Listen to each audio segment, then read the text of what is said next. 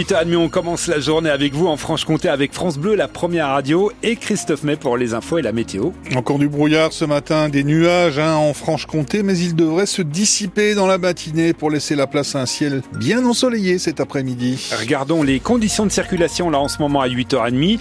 Ça va beaucoup mieux du côté de Besançon. La descente des Mercureaux se fait quasiment tranquillement. Plus d'embouteillage si vous êtes du côté de Micropolis jusqu'à Beurre. Et la rocade et le boulevard à Besançon roulent très bien. Pas d'embouteillage sur la Haute-Saône, pas d'accident sur le Houdou, ainsi que sur les autoroutes, tout est ouvert. Encore un lynx tué, Christophe, sur une route de la région. Le cadavre de l'animal a été découvert hier à Mamirol, près de Besançon, le long de la nationale 57. C'est le septième lynx retrouvé mort au bord d'une route depuis le début de l'année en Franche-Comté. Un chiffre en constante augmentation. Pour les deux années 2022 et 2023, 43 lynx en tout sont morts percutés par des véhicules dans le massif jurassien, souvent à cause d'une vitesse excessive des automobilistes. Il devient urgent de trouver des solutions pour protéger l'espèce en voie de disparition, nous dit Gilles Moine, le directeur du centre de soins à la faune sauvage Athénas dans le Jura.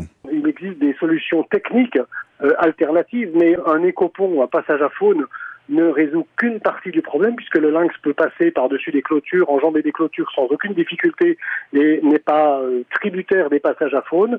Depuis euh, maintenant un peu plus d'un an, fait fabriquer et, et, proposer gratuitement aux communes un panneau lynx de façon à inciter justement les usagers de la route à élever leur niveau de vigilance et à lever le pied dans le même temps dans les zones boisées. Par ailleurs, clôturer les routes pour les rendre infranchissables à la faune, selon nous, c'est une véritable hérésie. Ça contribue à aggraver les effets de coupure créés par les routes et c'est de nature à encore plus poser de problème à des populations animales qui sont déjà euh, mises en danger par le fractionnement de leur habitat. Le directeur du centre Athénas de soins à la faune sauvage, Gilles Moine.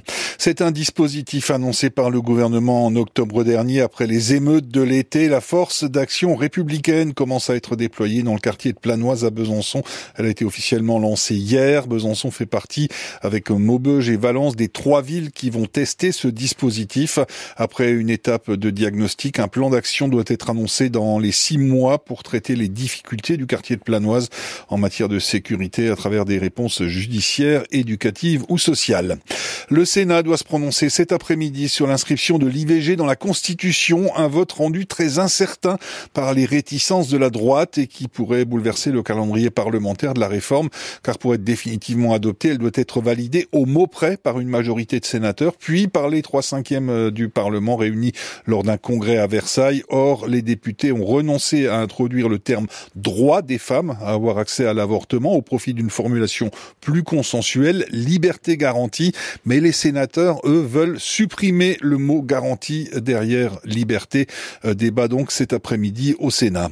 Un Français sur deux dit devoir renoncer, Christophe, à acheter des produits d'hygiène de base à cause de l'inflation. Oui, c'est ce que montre le quatrième baromètre IFOP Hygiène et Précarité commandé par l'association Don Solidaire. Un Français sur deux, c'est beaucoup plus que l'an dernier, soit Zigbourg. La moitié des Français déclarent désormais rogner sur les produits d'hygiène quand ils font leurs courses. C'est 16 points de plus qu'en 2023. Et ils sont aussi davantage, 1 sur 5, à arbitrer entre achat de nourriture et produits d'hygiène. Dans le détail, les Français se privent avant tout de déodorants, de shampoings, de dentifrice et de papier toilette. Les jeunes sont les plus touchés. Un quart limite par exemple ses achats de brosses à dents et près d'un tiers sa consommation de protection menstruelle. Pour tenter de moins dépenser, les Français trouvent des parades. Plus de 40% surveillent son utilisation de gel douche et de shampoing, 23% celle du papier toilette. Ils sont aussi 1 sur 7 à se laver les cheveux avec un autre produit que du shampoing et un tiers d'entre eux va acheter là où ça coûte moins cher dans les magasins de hard discount notamment. Et, et l'interdiction à partir du 1er mars des promotions de plus de 34% sur les produits d'hygiène et d'entretien ne devrait pas améliorer la situation. Les détails sont à retrouver sur francebleu.fr. En football, Sochaux ne ramène qu'un seul point d'Orléans. Les Sochaliens ont fait match nul 0-0 hier soir euh, pour ce, cette rencontre en retard euh, du championnat national et le FCSM reste septième au classement à 10 points de la montée en Ligue 2.